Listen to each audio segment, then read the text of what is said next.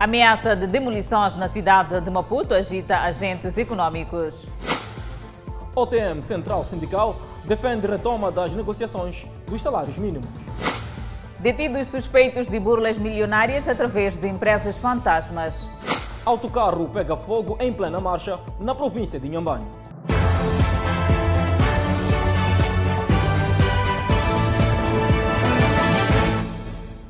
Boa noite, estamos em direto e seguramente em simultâneo com as redes sociais e a Rádio Miramar. Proprietários reivindicam remoção de estabelecimentos de lavagem de viaturas na cidade de Maputo. Por detrás dos estabelecimentos existe um campo de futebol municipal na zona da Malhangalém. São dois espaços que se dedicam à lavagem de carros e um quiosque, posicionados na Avenida Milagre Mabote, na cidade de Maputo.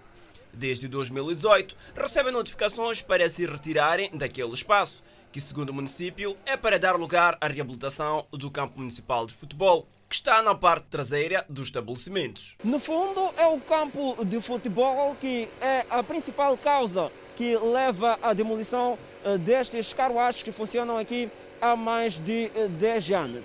Facto é que, segundo os proprietários, não há razão de ser porque existe uma vala de drenagem que separa este espaço do lado do campo. Os proprietários dos carruagens remeteram o caso ao Tribunal Administrativo, exigindo uma decisão judicial para que se retirem do local. Dias atrás eh, recebemos uma notificação do município, do município a dizer que dentro de cinco dias tínhamos que nos retirar do lugar. Mas nós estávamos ainda atrás disso, fomos ao advogado, enquanto está ainda a tratar do assunto, Hoje estamos a ver este escavador a chegar. Mário Chumbuini, um dos proprietários, referiu que com a demolição do seu estabelecimento, 20 pessoas ficarão desempregadas. Facto é que tanto o carruagem, assim como o seu quiosque, devem ser removidos. Este triângulo, onde está o carruagem, tem uma divisão de uma grande vala, uma grande vala. A gente não está a perceber o que, que tem a ver o campo e o, o tal triângulo onde está o carruagem a trabalhar. Se for a ver, nós temos 20 trabalhadores que dependem deste trabalho que estamos aqui a, a, a, exercer. Então, seria muito injusto só nos retirar sem pelo menos uma indenização ou nos mostrar um outro lugar onde vamos trabalhar. E eu acho que, uh, uh, fora isso, nós chamamos alguns advogados que é para nos aconselhar. E nós submetemos primeiro na, na Procuradoria e depois no Tribunal da Cidade, porque o seguinte, fomos meter no Tribunal Administrativo. Já há 13 anos que neste espaço funcionam os recintos para lavagem de viaturas no espaço que separa a vala de drenagem e a Avenida Milagre Mabote. Existe alguém que está interessado com o campo, se for a ver atrás do Kawash, tem um campo que está lá, eh, que é o, o, o campo municipal da zona da Malhangalene, e que alguém achou que tinha que pedir, dizem que submeteram um, um, um concurso que nós nem fomos. Somos pequenos sim, mas podíamos querer concorrer para o mesmo concurso. No local, via-se uma pá escavadora posicionada e homens do Conselho Municipal. Entretanto, um tempo depois, abandonaram o espaço.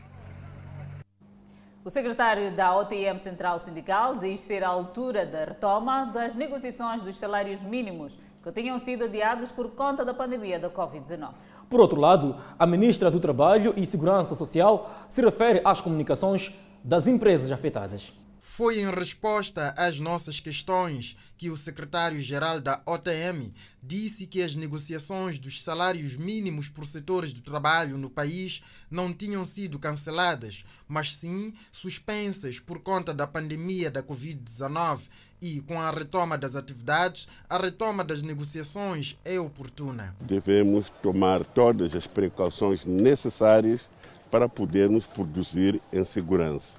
Então, é quando nós dissemos que, sim, senhor, é necessário que voltemos a sentar na mesa e discutirmos se aquelas condições que impuseram com que nós não negociássemos os salários mínimos se mantêm ou não. Reconhece haver setores totalmente paralisados, mas não perde atenção aos setores totalmente funcionais. Não terá chegado o momento agora de a CCT sentar e discutir de novo se aquelas, aquela decisão que tomamos no início devemos manter ou alteramos a situação. Na altura, dissemos suspender, não dissemos cancelar. Encontramos o secretário-geral da OTM no Conselho Consultivo, alargado aos diretores de serviços provinciais de Justiça e Trabalho e chefes de departamentos provinciais de Trabalho e Segurança Social, onde a ministra do Trabalho e Segurança Social referiu-se a comunicações de encerramento de empresas que, uma vez afetadas pela pandemia, tomaram diversas decisões. Das comunicações recebidas, 1.364 empresas, correspondentes a 67,2%, optaram pela suspensão de contratos de trabalho, assegurando o pagamento parcelado dos salários a 32.926 trabalhadores, conforme o quadro legal em vigor no nosso país. Em resposta do setor à situação pandêmica, a ministra do Trabalho e Segurança Social indica a abertura de linhas de crédito para apoio a pequenas e médias empresas afetadas. Contudo, a retoma às atividades por parte de algumas unidades econômicas é um indicador positivo. Na sequência das medidas de desconfinamento em curso, registramos com satisfação cerca de 140 empresas que já retomaram as suas atividades. Significa que estamos paulatinamente a registrar o início ou a retoma das atividades laborais em algumas empresas. O Conselho Consultivo, que arrancou esta sexta-feira com o término para sábado, irá olhar também para salários justos, acesso à segurança social e a observância de higiene e segurança no trabalho. Chopelistas na cidade de Maputo, ainda sem uma praça, reclamam da alegada má atuação da Polícia Municipal. Inevitável circular pelas avenidas da cidade de Maputo e não avistar os mototáxis, vulgo chopelas. Desde que emergiram, já se deparam com vários desafios, um dos quais a atuação da Polícia Municipal. Já lá se foram os tempos em que a rotina entre a Polícia Municipal e os condutores destes mototáxis era de gato e rato, como bem se diz. Hoje os dias são mais calmos porque foram várias irregularidades que já foram sanadas por estes profissionais para permitirem o exercício da sua atividade. Calou Mohamed conhece as praças e as ruas da cidade de Maputo. Sobre as irregularidades e a atuação da Polícia Municipal contra os chopelistas, fala de vários desafios. Em relação aos conflitos que tem havido com a Polícia Municipal, eh, geralmente é por conta do estacionamento que nós, os chopelistas, eh, temos estacionado de forma irregular, eh, ou próximo às paragens ou nas esquinas. Falta de praça e licenciamento eram alguns desafios que levavam a relação amarga entre as partes. Uma pequena discussão com a Polícia Municipal, Polícia de Trânsito, estavam a dizer que devemos fazer, tirar cartas eh, de moto já verbadas para profissional. Green Joaquim, também mototaxista, coloca leveza na atuação da Polícia Municipal e afirma que as contendas que outrora existiram terminaram. Antigamente estavam fortemente indo praça a praça eh, devido a esta pandemia. Eh, haviam nos proibido para não carregar, mas agora nos deixaram para nós trabalharmos porque não é fácil. Ficamos em casa, nós dependemos disso. Os chopelistas estão espalhados em vários pontos da cidade, lugares estes que chamam de praças. Falso funcionário da autoridade tributária flagrado quando solicitava empréstimo bancário com documentos falsos. São 400 mil meticais que seriam drenados na conta de Elder, falso funcionário da autoridade tributária. Elder é confesso, mas imputa a culpa ao amigo. Eu conheci um amigo de nome Quito, residente lá por Matola Rio. É, Ligou-me a perguntar se eu estava a fazer trabalho. Eu faço trabalho de pintura alta. E ele veio, disse que tínhamos algo para fazer. Eu perguntei o que é. Eu disse que meu BI não tinha validade. E perguntei para quem fins. Ele disse que era para abrirmos uma conta. O bilhete de identidade era da vítima. Com todos os dados, apenas a fotografia foi alterada. Ele tirou-me uma foto, foi-se embora. 15 dias depois me ligou-me. Veio com uma documentação, é, como declaração do bairro, folha de rendimento e um BI com o nome do Josimar. Ele disse que tínhamos que ir a 24 de junho para que possamos, abrir uma conta que eu pudesse lhe entregar os cartões. Alega que com a fraude ia receber 5 mil meticais. A polícia diz tratar-se de uma rede de burladores que conseguem empréstimos bancários com documentos falsos.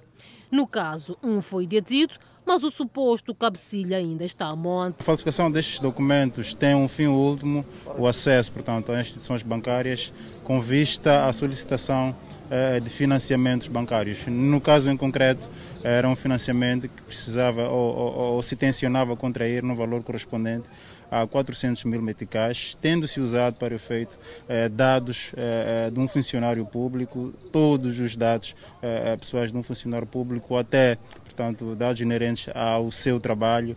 E se percebe que de facto aqui é um cenário eh, de rede e nós estamos eh, efetivamente eh, ansiosos em neutralizar toda esta quadrilha. Já há um conjunto de diligências em curso. A polícia apela a todos a aproximarem a esquadra mais próxima no caso de perda de documentos. Este é o segundo caso em menos de um ano de fraude bancária na cidade de Maputo. O crime não compensa e a prova disto é que a PRM deteve um casal de jovens indiciado de roubar 50 sacos de cimento. Na ocasião, a polícia neutralizou igualmente o suposto comprador. Conheceram-se há dois anos e decidiram partilhar panela, mesa e cama. E porque não tem casa, o casal foi acolhido numa casa onde igualmente devia servir como guarda. Porque a dona vende cimento, os indiciados viram oportunidade de furtar. Roubamos onde nós vivíamos. Hum. Sim. Como foi? Sim. Chamamos mano para levar. Vendemos para o mano ali. Como é que roubaram onde vivia? Hum, estávamos a viver numa casa de, de uma senhora que nos expôs para controlar. A mulher confirma a participação deles no furto e acrescenta que foram induzidos ao erro pelo comprador igualmente detido. É que o tio apare aparecia sempre em casa a perguntar do cimento. Já daqui viram descarregar cimento, nós ligamos para ele que cimento já tem. O comprador nega e diz que nem sequer sabia que na casa onde o casal vivia vendia-se cimento. Então ligaram, disseram, epa, nós queríamos alugar seu carro. Primeiramente disseram isso, queríamos alugar seu carro, que é para nos transportar daqui onde vivemos para um outro sítio, porque estamos a deixar de trabalhar aqui. Então quando chego ali, ele, o marido, diz-me a mim que é, nós temos esses sacos de cimento, eh, eu arranjei a minha maneira, eu quero 320 por cada saco. O preço é claro que era muito assim aliciante. Em nenhum momento você manifestou vontade de comprar cimento não, antes desse, desse... Não cheguei de manifestar. A polícia conta como deteve os indiciados. A polícia tomou conhecimento depois da vítima ter vindo participar dos fatos. De imediato acionamos as nossas linhas operativas que culminaram com a neutralização de três indivíduos e a recuperação de 50 sacos de cimento. Ainda segundo a polícia, o comprador teria agitado o casal para viajar até Gaza, momentos depois da consumação do furto e compra do cimento. E chama a atenção aos cidadãos para denunciarem e absterem-se de atos criminais. Enquanto isso, um homem está detido acusado de violar e manter em cativeiro uma adolescente de 15 anos de idade no bairro de Tzalala, no município da Matola. Os passos denunciam algo anormal. Esta adolescente teria sido violada e mantida em cativeiro nesta residência no bairro de Tzalala, município da Matola. O desejo de chegar à casa da tia acabou nas mãos deste suposto predador sexual de 32 anos de idade e mecânico de profissão. Ele disse: Vamos e te, e te levar para casa. Do jeito que ele falava, eu acreditei. Eu levantei, subi o carro com ele, fomos até a casa dele em Matemel. Chegado lá, o pneu dele explode. Ele diz: Vamos. Me tirou roupa, fez o que fez comigo durante a noite. Quando eu gritei, ele disse: Não grita aqui porque algo pior há de acontecer. Ele fez o que fez, depois me empurrou da cama, eu fiquei no chão. Segundo a polícia, esta é a casa onde a adolescente foi violada e mantida uh, cativa durante 24 horas. A adolescente conta que aproveitou o momento em que o suposto violador uh, saiu para fazer algumas compras e galgou esta vedação em busca de socorro. A partir daí, os pais tiveram conhecimento de onde que a filha se encontrava. Depois, no dia seguinte, eu acordei, senti, eu disse, eu quero ir para casa, eu quero ir para casa. Ele disse, tem certeza, por que, que não fica aqui comigo? Eu ia te comprar roupa, eu ia te comprar mancha, você há de viver aqui. Depois de uns cinco anos, já vemos de casar e te levar e te apresentar aos teus pais. Eu disse, não, eu quero ir para casa. O indiciado foi detido depois da denúncia da família. Já na nona esquadra, em Salala, nega ter violado e conta a sua versão antes de chegar em casa. Quando viram o pneu de frente, o gás bate. Furou o pneu de frente, muito certo. Alega ter insistido com o adolescente para regressar a casa. Eu muito mais, eu falei para ele, se precisar de água, aquilo mais aquilo, da vez, casa de banho, a gente entrar ali, eu vou saindo para arranjar o carro. Então, fiquei muito tempo lá fora, atrás do macaco, chave de roda. Mas quando voltei, eu vi que pronto, ela já estava ali na sala. Não, não, não, é melhor sair, porque os vizinhos aqui onde me falaram. O fato não convence a polícia, que também encontra no laudo médico as provas do crime. A menor foi encaminhada ao centro de saúde de Tsalala para efeitos dos exames médicos que, com, que confirmam ter havido penetração. A mãe, inconsolável, não encontra explicação para tamanha barbaridade. Eu estou sem palavras, só agradeço a Deus porque a menina apareceu em casa, só quero justiça nele. Só. O indiciado é divorciado e vivia nesta casa sozinho. Estão sob custódia policial na cidade de Maputo dois integrantes de uma quadrilha que burlava empresários através de operações fraudulentas numa empresa fantasma. Uma amizade antiga desde os anos 90. Em 2018, juntos num esquema de burla de 3 milhões de meticais e agora partilham o mesmo par de algemas. Jaime e José são provenientes de Sofala e Zambésia, respectivamente. Pertencem a uma quadrilha cuja empresa fantasma burla empresários do ramo da venda de combustível. Já sob custódia na 13ª Esquadra no Chirango, negam as acusações que pesam sobre eles. Hum, para começar, não é forma clandestina, porque nós fomos, montamos o escritório na Beira, Maputo tanto na Beira e estamos a funcionar em pleno público. Muitas pessoas vinham comprar e nós fornecíamos combustível. Nós não temos nosso próprio combustível, nós compramos com as outras segunda, segunda empresas.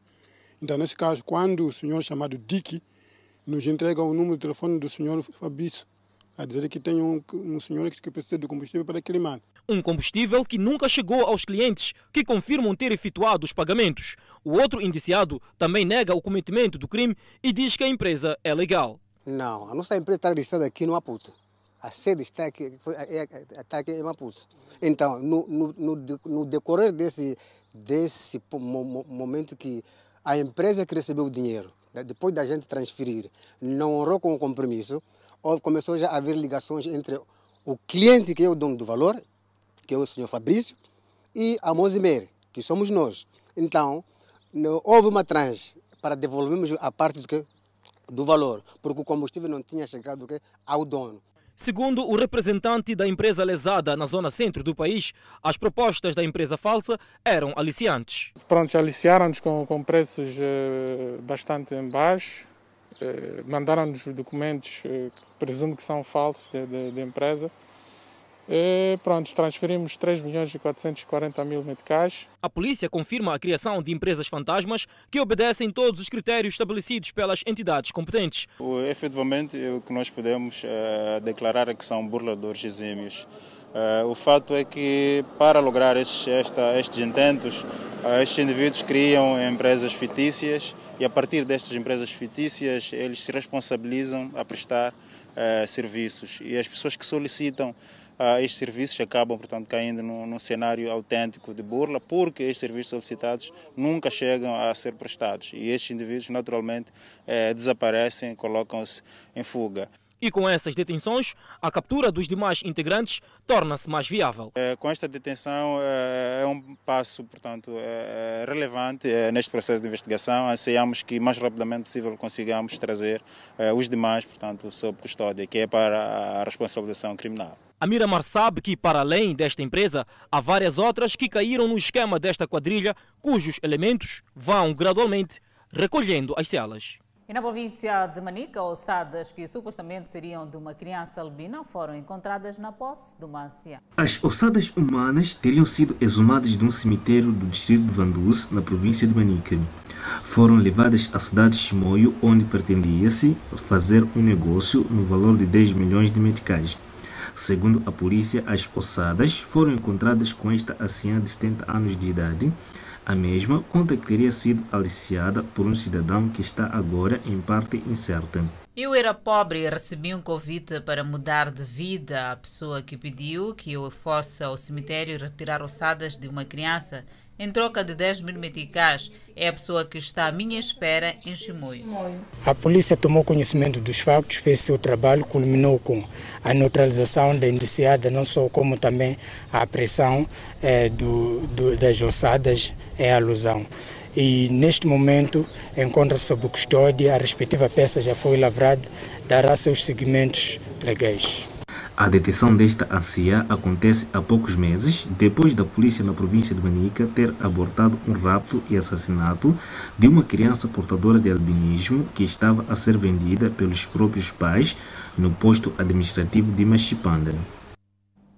Vamos acompanhar um caso sob investigação do jornalismo da TV Miramar. A PRM na cidade da Beira prendeu grandes quantidades de chumbadores de travessa de betão, pertencentes aos caminhos de ferro de Moçambique.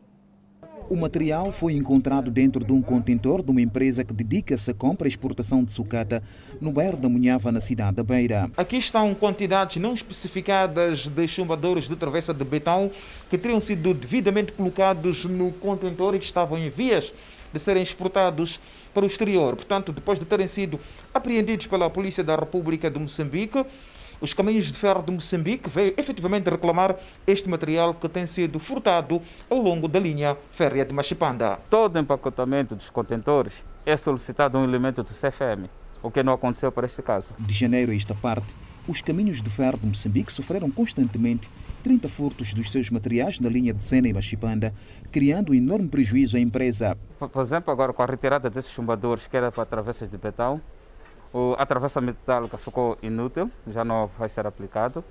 Ah, tinha sim importância porque é um material que a gente reaproveita para outras linhas. Um dos representantes da empresa onde foram apreendidos os chumbadores disse que no momento da compra não sabia que aquele material pertencia aos caminhos de ferro de Moçambique. Nós simplesmente compramos ferro velho. No ferro velho vem todo tipo de material. Só que às vezes que é difícil distinguir que tipo de material este é. A polícia na Beira diz que não vai descansar enquanto não capturar e responsabilizar criminalmente os indivíduos que dedicam-se à vandalização da linha férrea. E no segmento desta ação foi intervencionado este contentor que se encontrava na fase de empacotamento para a posterior exportação, contendo diverso material pertencente portanto, aos caminhos de ferro, sendo que nesta feita portanto, o, o auto já foi lavrado e será arrolado o proprietário portanto, desta uh, uh, sucataria. Depois de tomadas devidas diligências, o material apreendido será devolvido aos caminhos de ferro de Moçambique.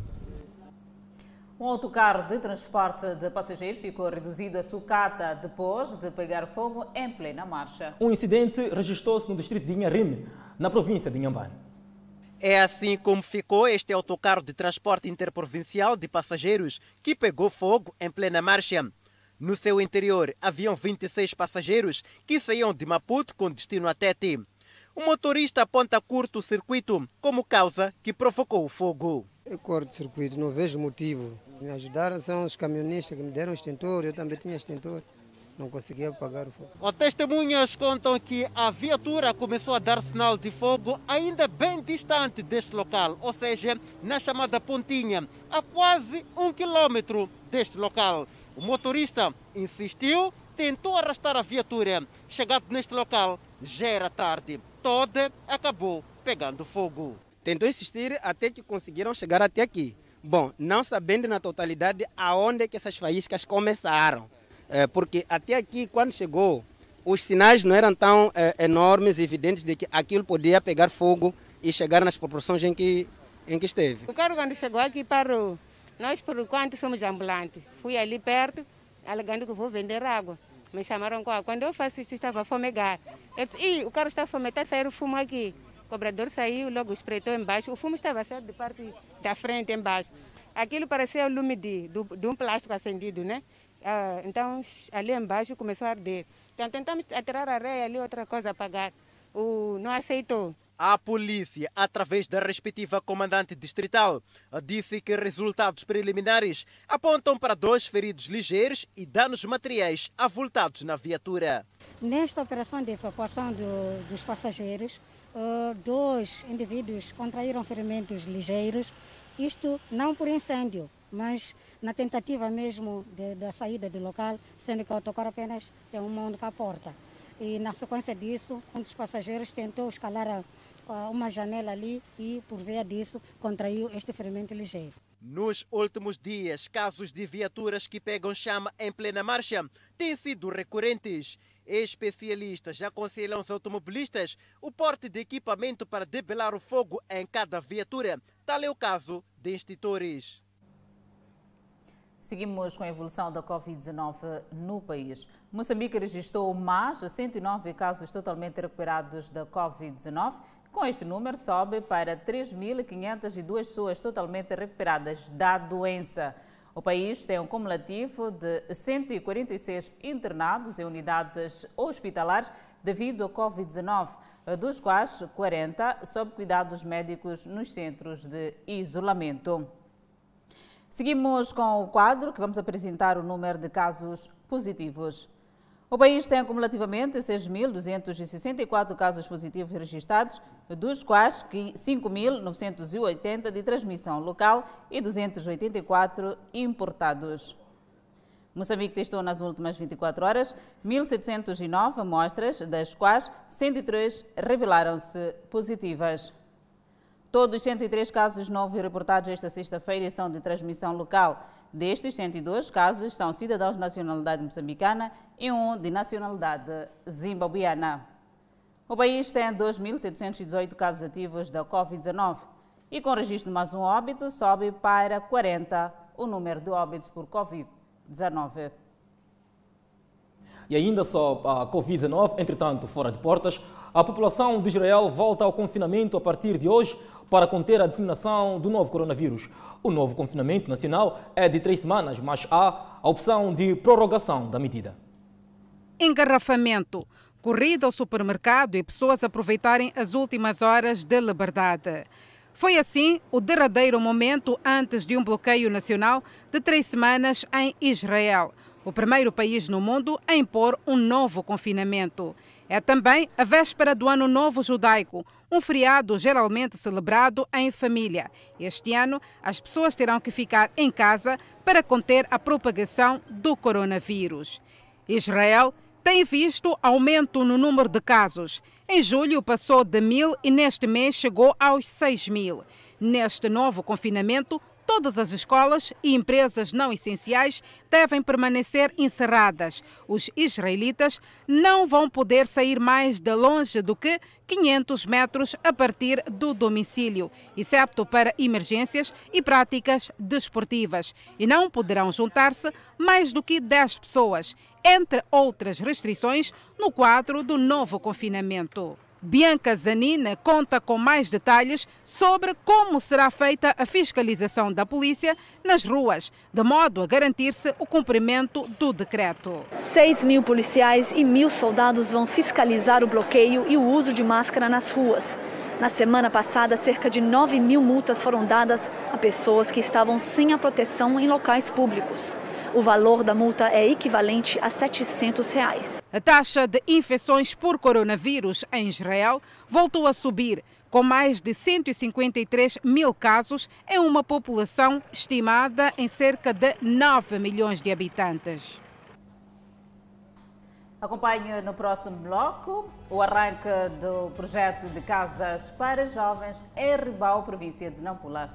E já é conhecido o relatório final das quintas eleições autárquicas. Mais detalhes depois do intervalo. De volta ao Fala Moçambique, foi lançado esta sexta-feira no distrito de Ribau, na província de Nampula, mais um projeto de construção de casas para beneficiar a camada juvenil.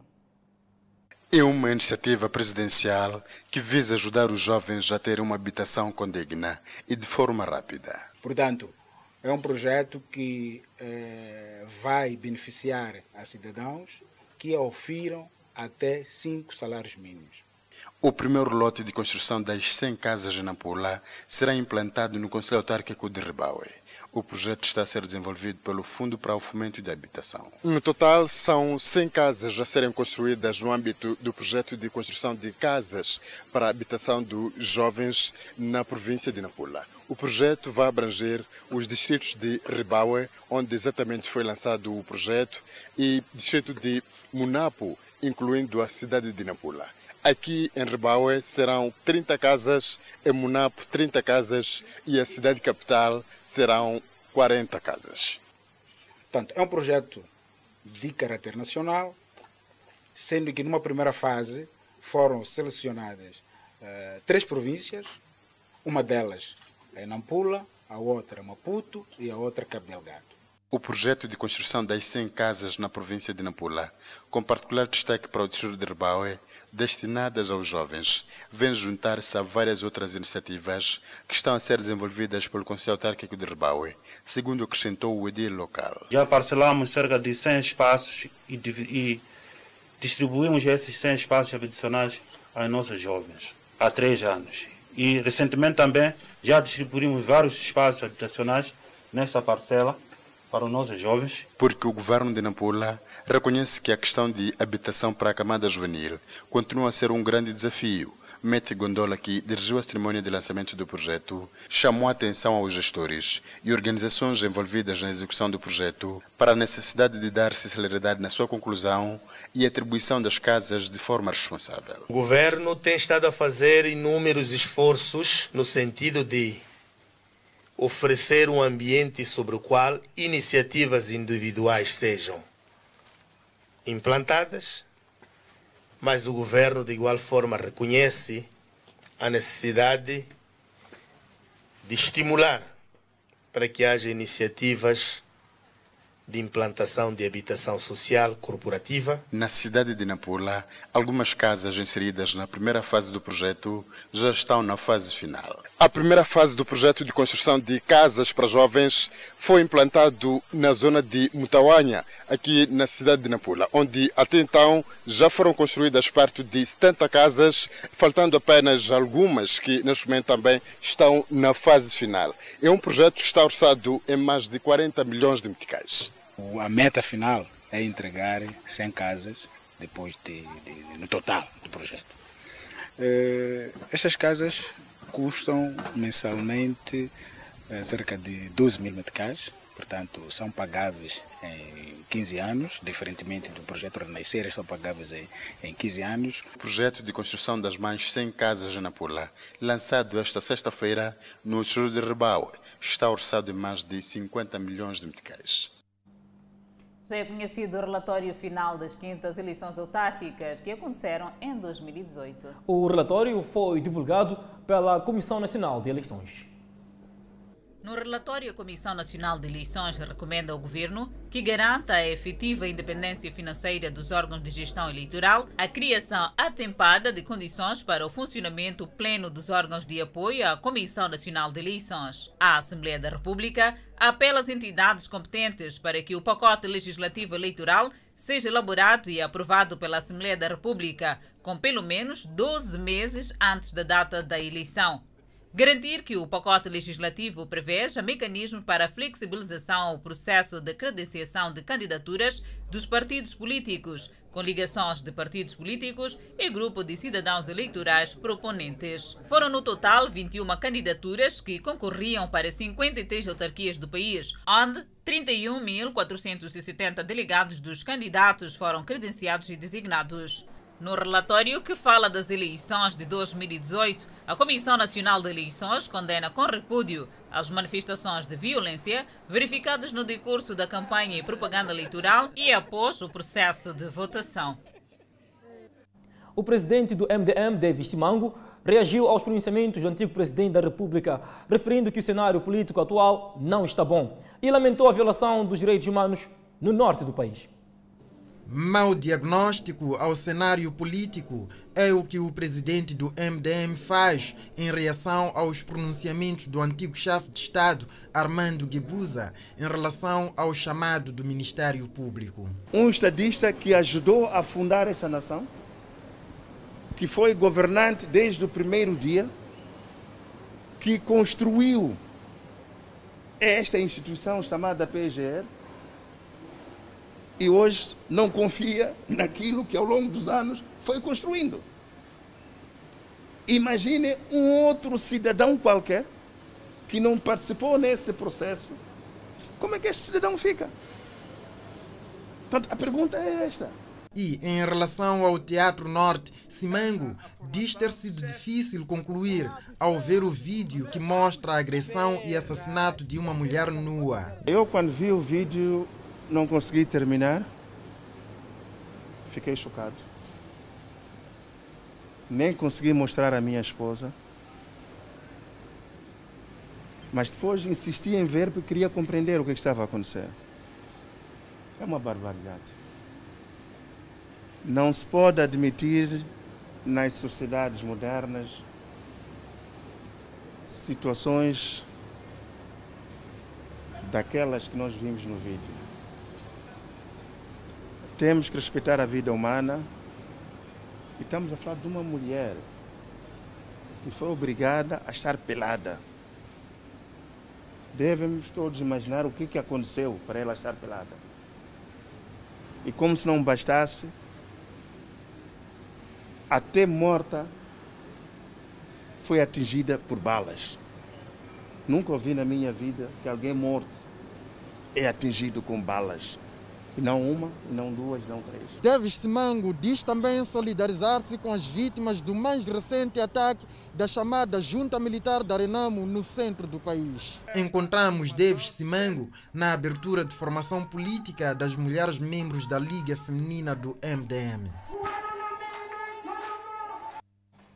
E o primeiro secretário da Frelimo na província de Maputo apelou aos gestores dos municípios para se aplicarem a fundo na melhoria das condições de vida dos municípios nas diversas áreas. Falando na abertura da terceira reunião anual do balanço do desempenho das autarquias geridas pela Frelimo, mesmo reconhecendo os resultados positivos alcançados por todas as autarquias na província de Maputo, nas diversas áreas, Muxine exortou aos camaradas para fazerem o melhor para o cumprimento das promessas dos manifestos eleitorais, sem usar a Covid-19 como justificativa de fracassos. Não podemos permitir que a Covid-19 sirva de especial justificação para o cumprimento das metas a que nos propusemos.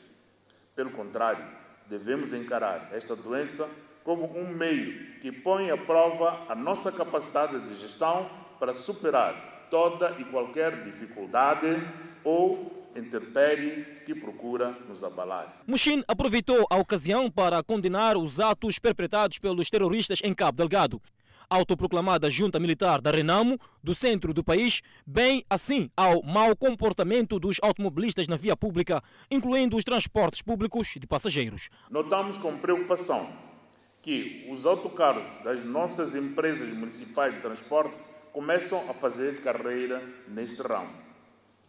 Não podemos ficar indiferentes a situações desta natureza. Não podemos pensar que resolvemos o problema comprando caixões, pagando algumas despesas funerárias e fornecendo às famílias alguns víveres para as cerimônias. Temos que refletir e adotar medidas muito concretas para que as nossas estradas sejam meros corredores rodoviários e não de morte. Apesar de diversos constrangimentos provocados pela Covid-19, os relatórios dos quatro municípios, a saber, Matola, Manhissa, Namahacha e Boane, mostram que o desempenho foi satisfatório, com destaque à asfaltagem de diversas vias de acesso, parcelamento de talhões para habitação, abastecimento de água, coleta de receitas, entre outras ações. Não perca no próximo bloco, cerca de 20 empresas na província da Manica aderiram ao perdão de multas. E municípios de Tete ressentem-se com falta de transporte e degradação das vias de acesso. São notícias a acompanharem daqui a pouco. Até já.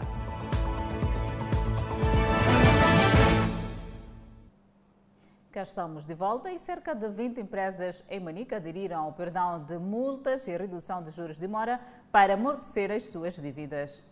Por conta do surgimento do novo coronavírus, o governo aprovou no mês de março do ano em curso o decreto sobre o perdão de multas e a redução de juros de more resultantes das dívidas e contribuições ao Instituto Nacional de Segurança Social. Esta medida surge para aliviar as entidades empregadoras que não cumpriram com as suas obrigações de pagar as contribuições ao Instituto Nacional de Segurança Social o que leva à privação dos trabalhadores e seus familiares de aceder aos benefícios de segurança social. E em Manica, algumas empresas já começaram a aderir. Cerca de, de 2, mil, 2 mil empresas que conseguiram pedir uh, o perdão e estão a pagar as suas contribuições de forma parcelada em prestações até 31 de dezembro, embora o período para o requerimento já tenha expirado a delegada do INSS assegurou que a medida constitui um mecanismo de alívio do aperto que as empresas vivem devido à situação atual gerada pela propagação do novo coronavírus. E como forma de divulgar os serviços do Sistema de Segurança Social, o INSS Emanica reuniu com as entidades empregadoras para que, de forma voluntária, adiram ao sistema. De forma voluntária, aderir ao sistema, sem que para isso houvesse casos de coação ou termos que esperar pela lei para coagirmos aqueles que deviam se inscrever de forma voluntária. De forma geral, o que se pretende com o seminário, como sempre, o INSS tem levado a cabo atividades de divulgação do sistema para que possamos ter maior cobertura do sistema de segurança social a nível da província. O nosso sistema de segurança social na província deve continuar a inspirar confiança dos cidadãos. Os cidadãos devem se apropriar do sistema de segurança social como seu próprio banco. Inácio Sambo é patrono de uma entidade empregadora sediada na cidade de Chimoio e conta que já cumpriu com a sua obrigação em assegurar os trabalhadores no sistema de segurança social. É, nós temos tudo, portanto, todas as contribuições feitas é, e, e, temos sempre atenção para que não falhe nenhum deles. É, cumprimos com as nossas obrigações. E isso porque sabemos da importância que isso tem para o nosso trabalhador no futuro. Ao nível da província de Manica, as empresas mineradoras e comércio são as que mais aderem ao perdão de multas e redução dos juros de more. Está disponível na tela o nosso QR Code, através do qual poderá acompanhar o Fala Moçambique na íntegra. Caso a câmera não funcione, Pode também baixar o aplicativo para o seu telemóvel. A televisão Miramar está a acompanhar as novas tendências tecnológicas. Falta de transporte condigno de passageiros, aliada à degradação da via de acesso, inquieta munícipes no bairro Deg, no município de Tete. Viajar da baixa da cidade de Tete para o bairro Degue, no mesmo município, é preciso coragem, determinação e muita paciência acima de tudo. É um problema que se alastra há bastante tempo e os munícipes dizem-se saturados com a situação. Como que é viajar nessas condições? É, estamos a viajar, mas não é bom. Com esse sol, andar assim com criança não dá. Quando chover é pior, não encher água. É nessas condições que os munícipes viajam para o bairro Degue, que dista acessivelmente 17 quilômetros daqui da cidade de Tete.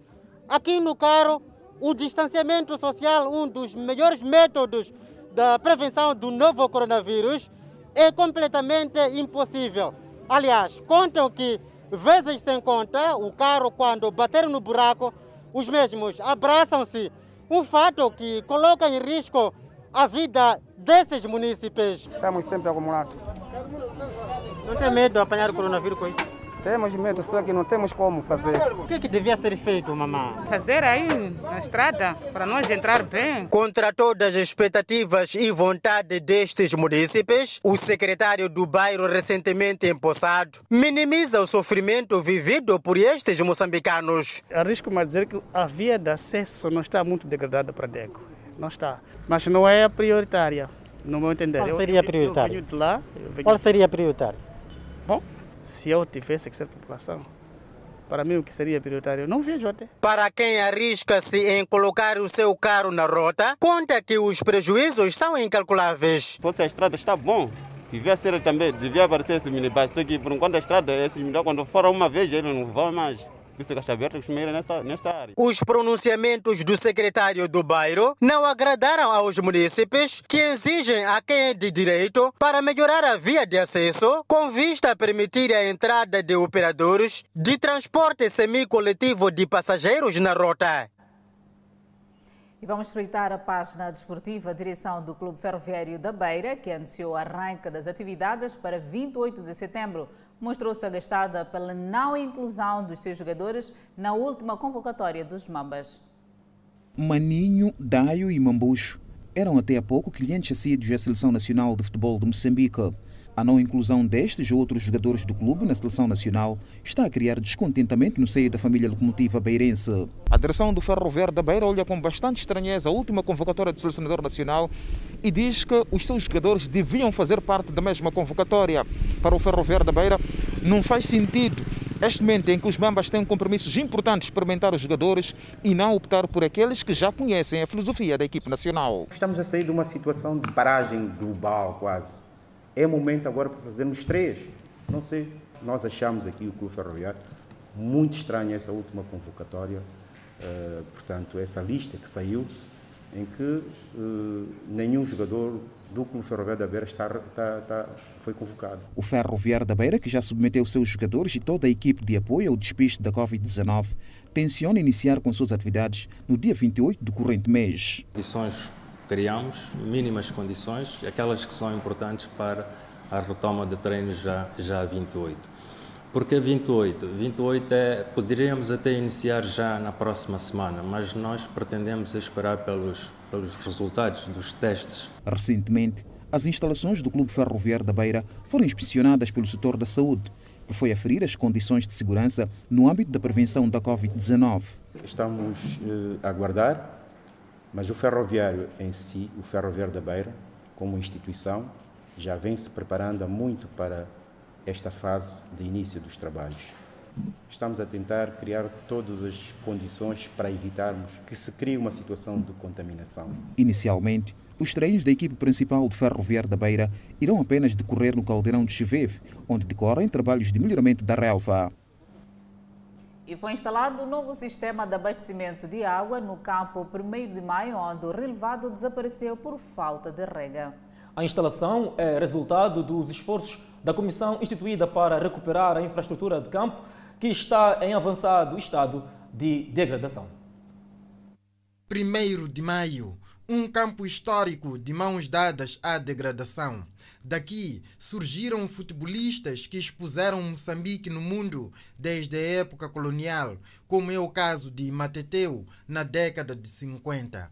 Vergonhosa é a degradação do campo que não deve faltar nas páginas da cultura geral. Que nós estamos a ver instalações degradadas, estamos a ver a, a, a ausência de relva no campo. Não esquecer que este campo teve relva, teve realizou os jogos de Moçambola, realizou o jogo da seleção de, para a área de formação. Para a recuperação do campo, foi instituída uma comissão para a recuperação da infraestrutura.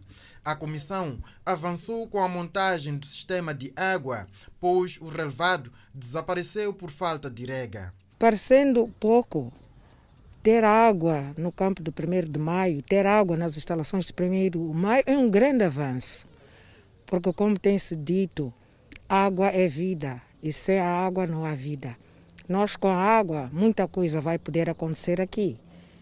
Por exemplo, o campo esteve bem há uns anos atrás e deixou de estar bem porque simplesmente avariou uma bomba.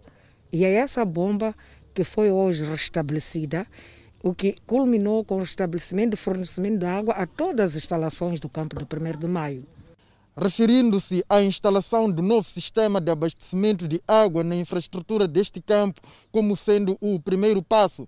Odete Paulo, que é também membro da comissão instituída, refere-se aos passos subsequentes, com destaque para o toque necessário às bancadas.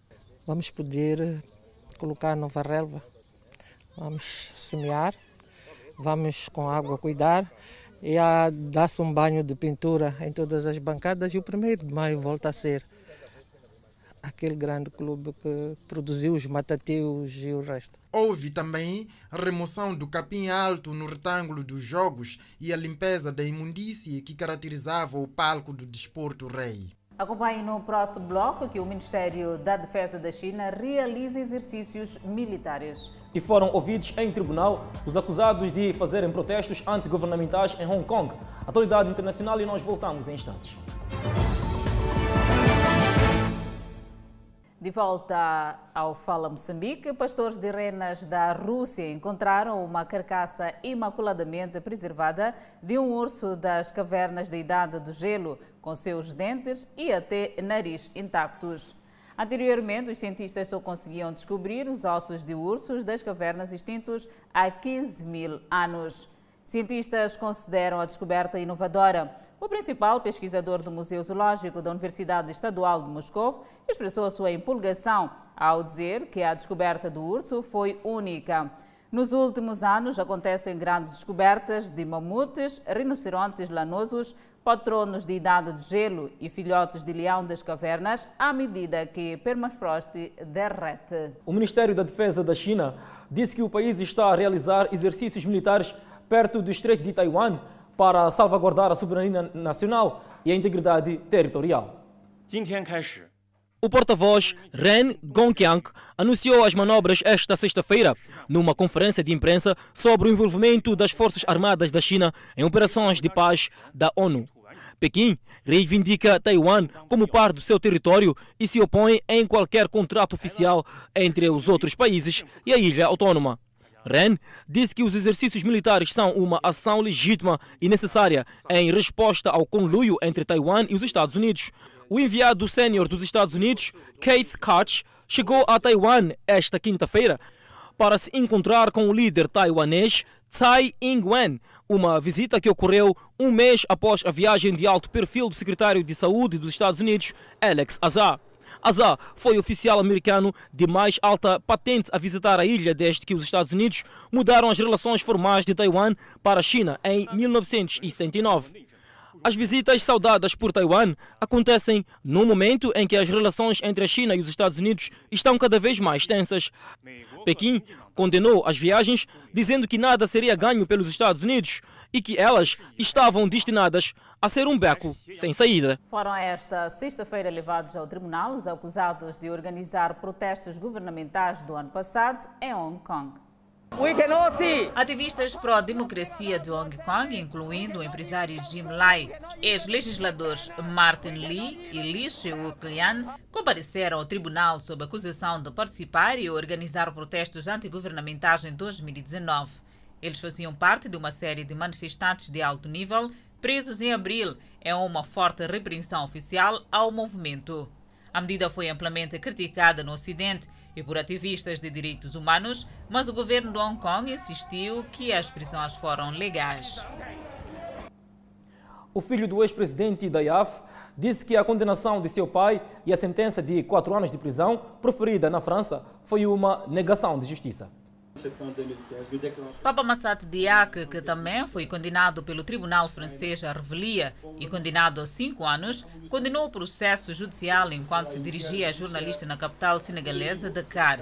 O Senegal se recusou a extraditá-lo após o mandato de prisão internacional.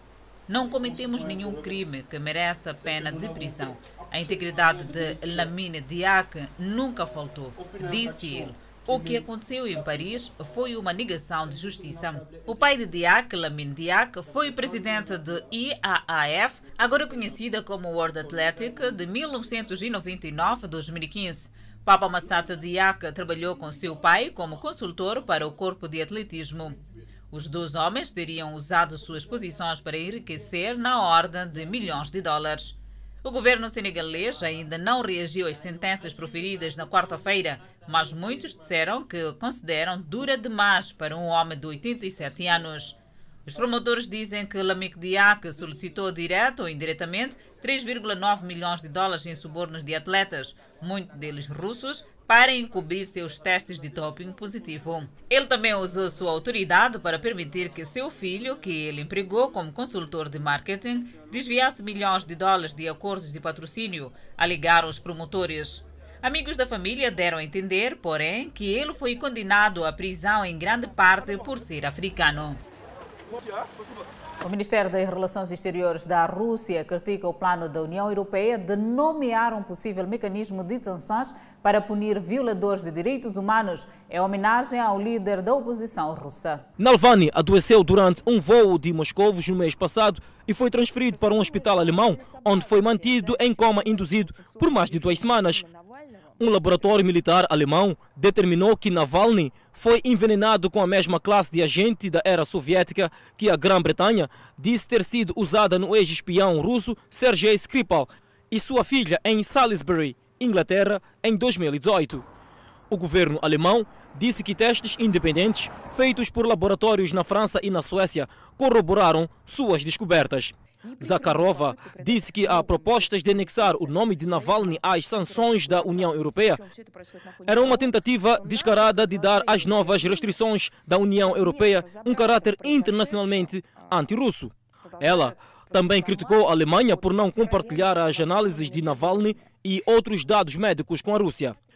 Zakharova também comentou sobre as ações das autoridades de Varsóvia que pedem a prisão de controladores de tráfego aéreo russos devido ao acidente aéreo de Slomsky que matou o presidente polonês Lech Kaczynski em 2010.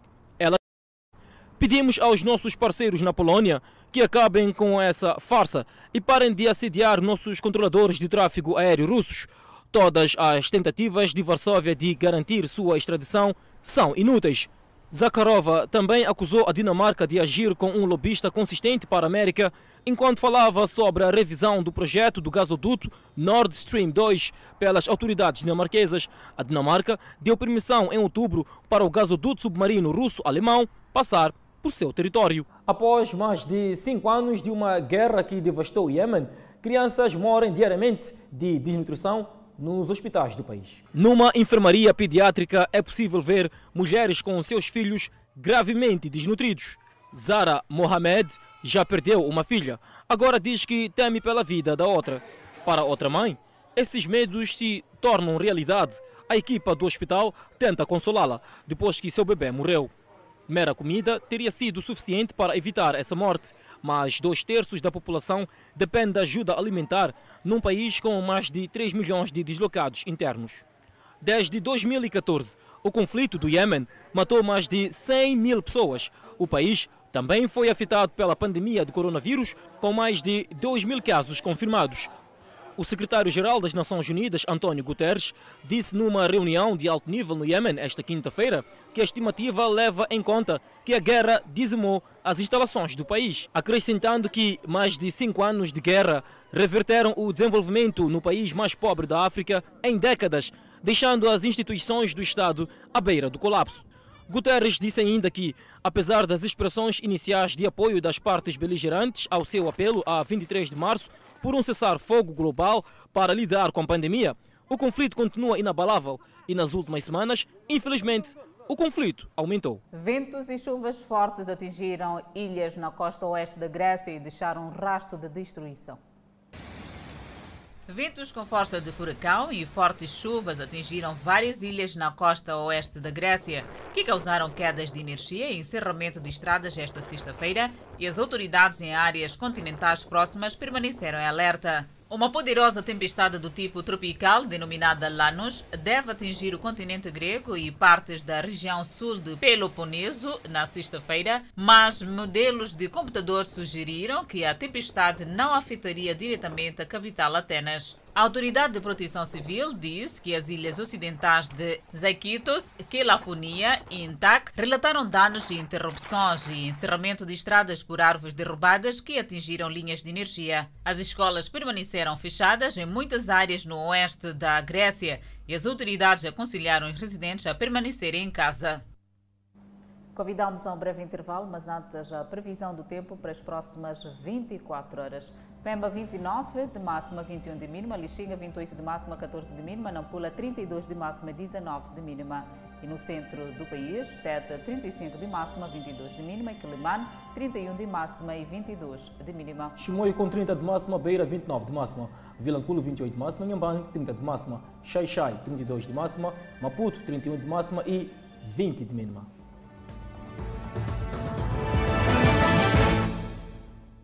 O presidente da República testemunhou hoje dois eventos no âmbito do programa Sustenta na província de Gaza. Trata-se do nivelamento do solo no regadio de Baixo Limpopo e entrega de meios de produção às primeiras famílias beneficiadas pelo programa Sustenta.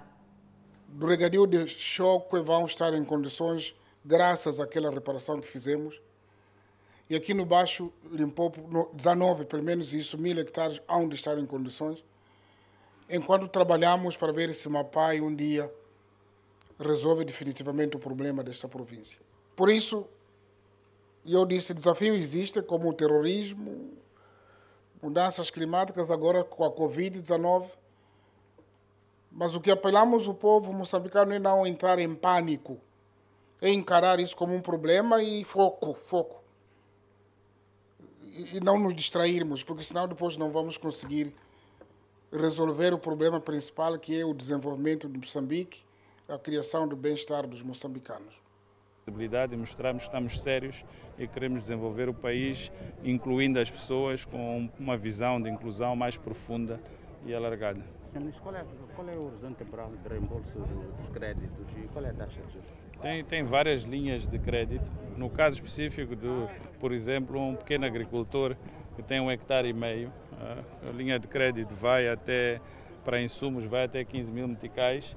De acordo com o plano de negócio que ele tem, ele pode devolver uh, em um ano. E aí a taxa de juro para nós é zero, porque consideramos que esta família ainda está em condição uh, de pobreza e em um ano pode ter rendimento suficiente para lhe dar outra dimensão e sair da linha da pobreza. Depois temos os semi-comerciais, estes têm taxas de juros de 5%, mas também tem aquilo que chamamos o match grant, que é uma espécie de subsídio, é subsídio, porque a agricultura tem que ter esta vertente de subsídio para virar competitiva e poder levantar. Quando eles atingirem a, a, a, a maturidade comercial, aí já podem voar. O taekwondista moçambicano Itai Songo já intensifica a preparação, tendo como objetivo a conquista de lugares no pódio nos próximos campeonatos internacionais de taekwondo.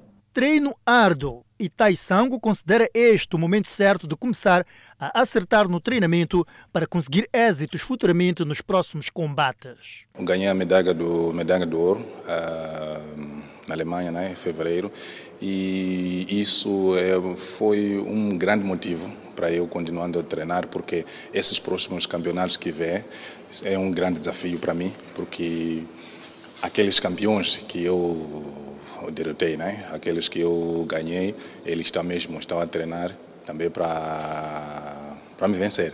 Mas posso dizer que estou preparado. Êxitos que só podem ser conseguidos, segundo o atleta, com muito sacrifício nos treinos nesta fase da pandemia viral. Nesta fase da pandemia da Covid-19, o taekwondista moçambicano não relaxa, procura recuperar a capacidade física e técnica necessária para perseguir títulos internacionalmente, concretamente em 2021 no Mundial da China. Concentra-se assim para participar também em campeonatos cancelados devido à Covid-19.